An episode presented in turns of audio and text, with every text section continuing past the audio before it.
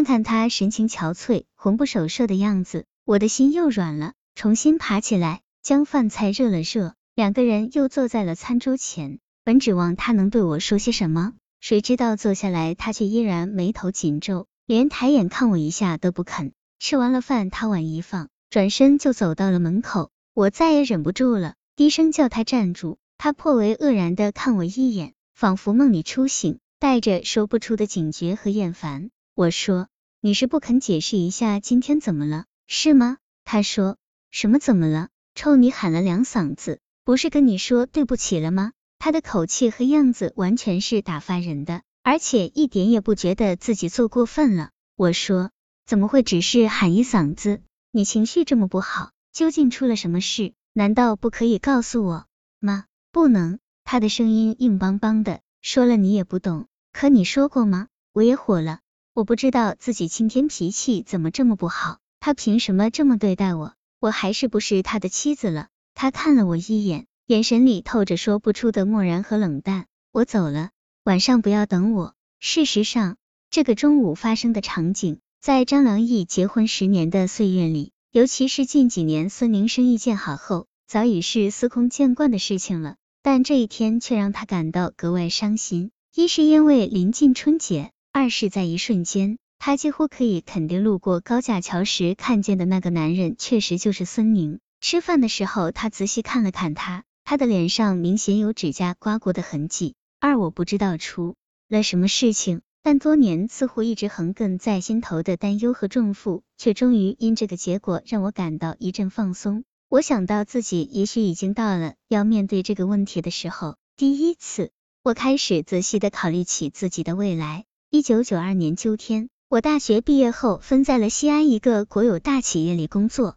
和孙宁一个厂，他是做技术的，经人介绍我们认识了。一九九三年冬天我们结婚，一九九五年就在我快生孩子的时候，厂里的效益开始明显滑坡，突然有几个月工资就发不出来了，很多岗位开始裁员。孙宁和几个朋友合计了一下，决定索性一起凑点钱去做生意。当时做电脑生意的人还不是很多，他们对这个行当又比较熟悉。于是，在市中心租了一个铺面，就卖起了电脑。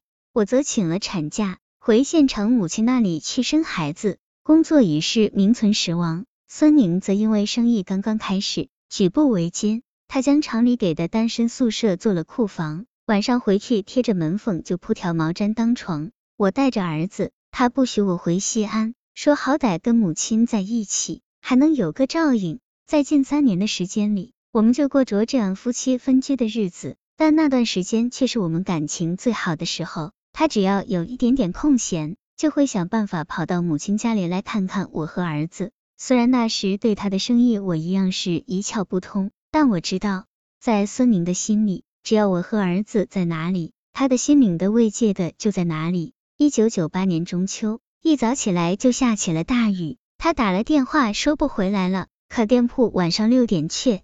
提前关门了，他待不住，几个朋友叫他去喝酒吃饭，都不能让他安静下来。他自己形容那一刻就是发了疯似的想我和孩子。从太原坐汽车要三个多小时，天气不好，长途车断断续续的。等他等到车已经晚上十点多了，他半夜敲响我母亲的家门时，全身都湿透了。他一进门就看着我傻笑起来，我也傻了。我相信。这一辈子我都忘不掉那个瞬间，他眼里流露出的那份炽热的情感了。我给他拿毛巾擦脸，急急忙忙去热饭，不敢让自己停下来，似乎有一秒钟的停顿，我的眼泪就会忍不住喷涌而出。在厨房时，他却终于找到了空，站在我的身后，将我紧紧箍在他的怀里，脸靠在我的脖颈处，说：“千想万想，就想这么贴着你。”那一刻。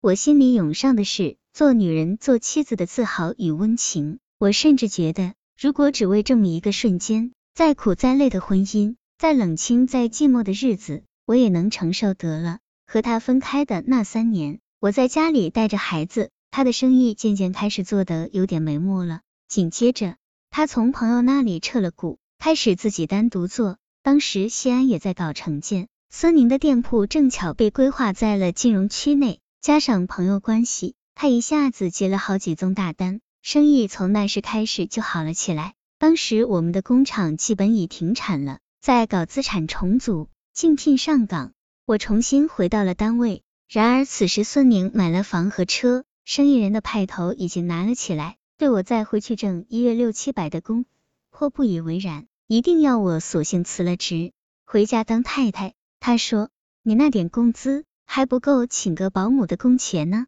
他十分坚持，我也是一时心软，工作便索性扔了。儿子上了幼儿园，每天我送他去学校，剩下的时间就在家里东摸摸西碰碰，心里越来越有空落的感觉，而且对未来充满了担忧。不是因为钱和生活，只是觉得很难再看到孙宁像以前那么需要我了。我曾想过。是否因为自己没有事业而变得不再重要？但又想，这要求是他提出来的，他坚持要我待在家里，那么凭什么又要轻视我呢？而且我在家里并不是什么都不做啊，家务、孩子的教育、周末去看他的父母、招待来来往往的亲戚，都是我在做啊。他是一点心都不用操的，甚至到后来，他开始借口忙，越来越少的回家了。